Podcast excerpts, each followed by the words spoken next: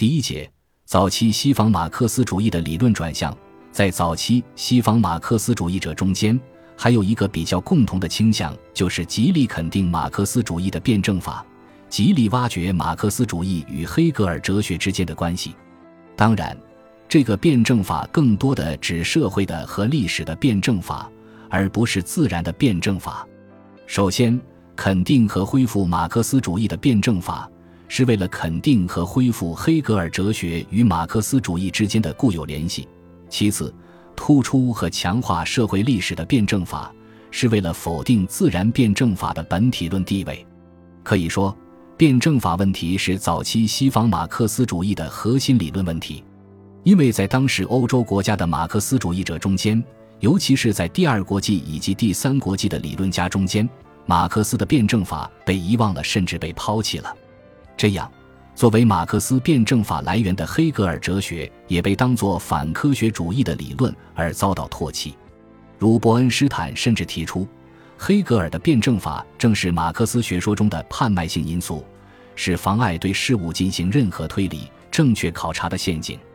马克思和恩格斯做出的伟大理论贡献，并不是借助黑格尔的辩证法而做出的，而是由于放弃它才做出的。第二国际的另一位理论代表考茨基虽然没有否定辩证法，但他是从进化论和机械论的立场来理解辩证法的。他基本上是一个实证主义者。我并不把马克思主义理解为任何哲学，而是把它理解为一种实验科学及一种特殊的社会观。这种观点同任何唯心主义哲学当然毫无联系，但是同马赫的认识论不是没有联系的。马克思没有宣布任何哲学，而是宣布了所有哲学的终结。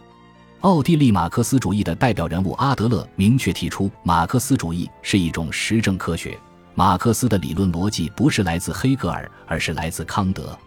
他们为此曾经受到过列宁的严厉批评。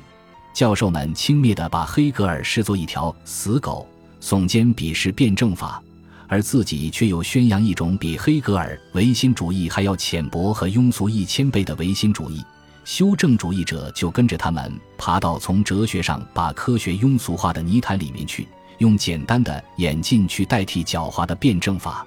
他们往往从唯科学主义出发，力图将黑格尔辩证法从马克思主义哲学中清除出去。卢卡奇等人在理论上面的斗争对象。就是这些完全放弃了辩证法的修正主义，在他们的批判逻辑中，这些唯科学论的马克思主义不仅在理论上背离了真正的马克思主义，而且在政治斗争中也是无所作为的，因为抛弃了辩证法，尤其是抛弃了历史过程中的辩证法，就无法看到主观与客观、意识与存在、自由与必然之间的辩证关系。从而极大地削弱了马克思主义哲学的批判性和革命性。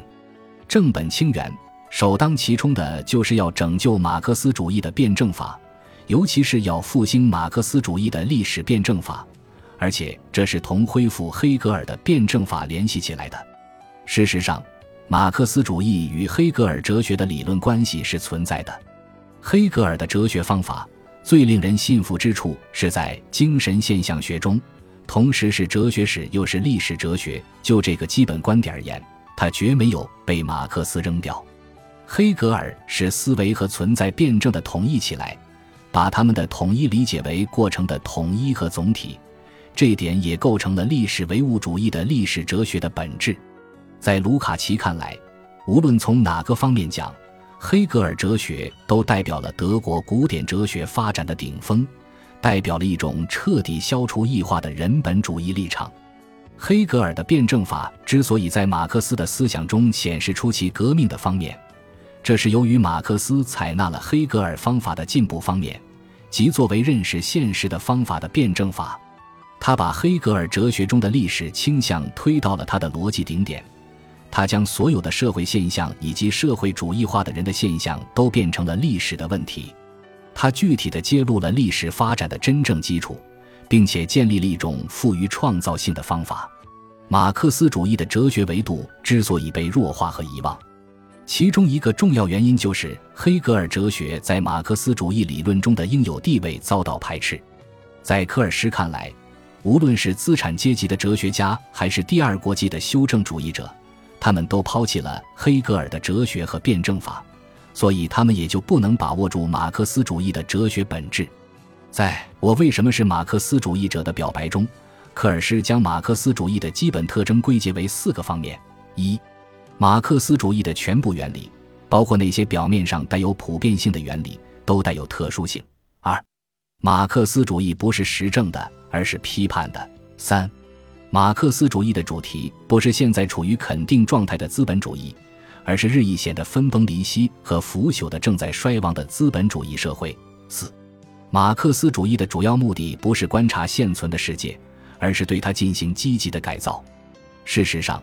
作为资产阶级革命运动的意识形态表现的德国古典哲学，尤其是黑格尔哲学，并不是终结了，而是转变成了一种作为无产阶级革命运动的理论形态的马克思主义。然而，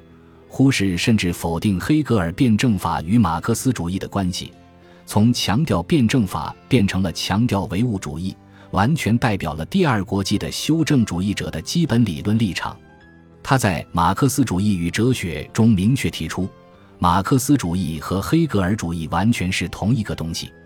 我们不能把它们彻底分开来，因为它们具有同样的东西，因为它们是一个不可分割的整体的两个方面。要让马克思主义做到理论与实践的统一。首先就必须从黑格尔的总体性辩证法出发，才能够达到经济行动、政治行动和精神行动的辩证统一。当然，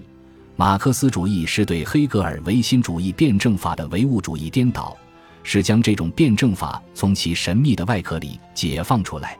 因此，正是马克思和恩格斯实现了物质和精神的真正的辩证统一。